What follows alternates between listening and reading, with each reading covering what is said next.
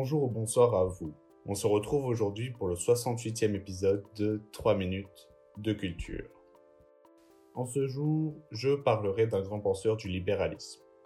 Économiste, philosophe et bien plus encore, j'ai nommé Friedrich August von Hayek. Friedrich Hayek est né le 8 mai 1899 à Vienne, au sein d'une famille aisée dans l'Empire austro-hongrois. Jeune, il n'est pas des plus passionnés par l'école, mais reste un lecteur vorace, adorant apprendre.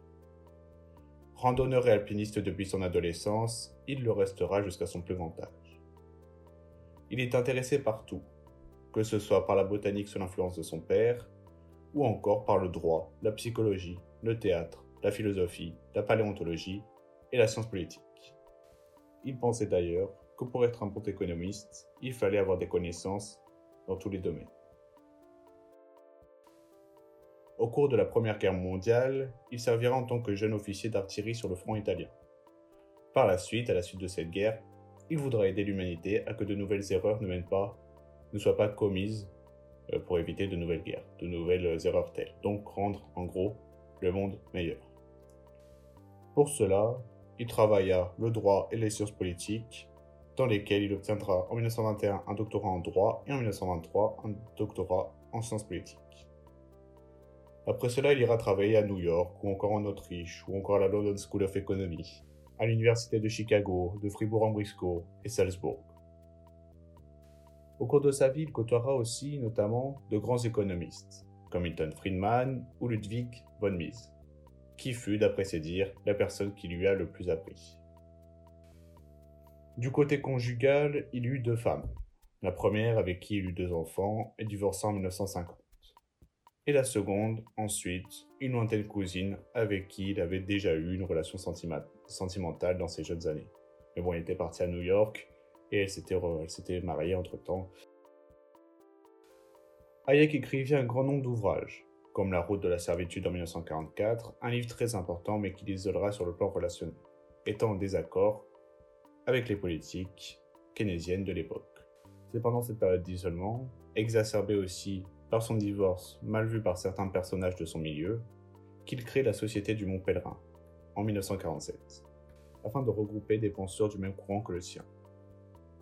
Il écrivit d'autres livres, comme La présomption fatale, un écrit de philosophie paru en 1988, ou encore La Constitution de la liberté, ouvrage de philosophie aussi, paru en 1960. Très érudits, ces livres sont parfois très compliqués à comprendre, dû à une tonne d'informations et des développements brouillés. Il fut récompensé pour ses travaux notamment en remportant un prix Nobel d'économie en 1974. Mais surtout, plus tard, en voyant que ses idées furent reprises dans les années 80 par Margaret Thatcher au Royaume-Uni ou Ronald Reagan aux États-Unis. L'apothéose de ses idées arrive quelque temps avant sa mort. Sa mort en 1992 avec la chute de l'Union soviétique le 25 décembre 1991. Parce que Hayek, lui, était contre un interventionnisme exacerbé de l'État, qui conduit, pour lui, inévitablement à une dictature. Pour Hayek, l'État doit juste assurer des fonctions régaliennes et doit pourvoir l'égalité des chances. Pour Hayek, seul l'individualisme, la propriété privée et le capitalisme garantissent la liberté politique. Tout constructiviste qui souhaite théoriser l'économie, la planifier, est voué à l'échec et toute planification, pour lui, mène évidemment à une dictature. Hayek encourageait la spontanéité en économie, surtout en ce qui concerne les prix. Bon, si vous voulez une vidéo très détaillée sur sa pensée économique, je la ferai si l'on atteint sur cette vidéo les 20 likes. Pour finir, malgré son enfance vécue dans un milieu catholique, il était agnostique, c'est-à-dire qu'il pense qu'il ne peut pas savoir. Il était, il avait en tout cas un avis défavorable envers les religions monothéistes occidentales, même s'il trouvait positif le rôle qu'elles ont joué en termes historiques et sociaux.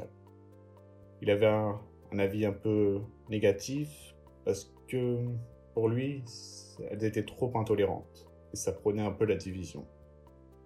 C'est pour cela qu'à la fin de sa vie, il se rapprocha du bouddhisme aussi. Bon, merci d'avoir regardé cette vidéo, j'espère qu'elle vous aura plu. N'hésitez pas à liker, partager on se retrouve très bientôt pour un nouvel épisode de 3 minutes de culture. Mais tchuss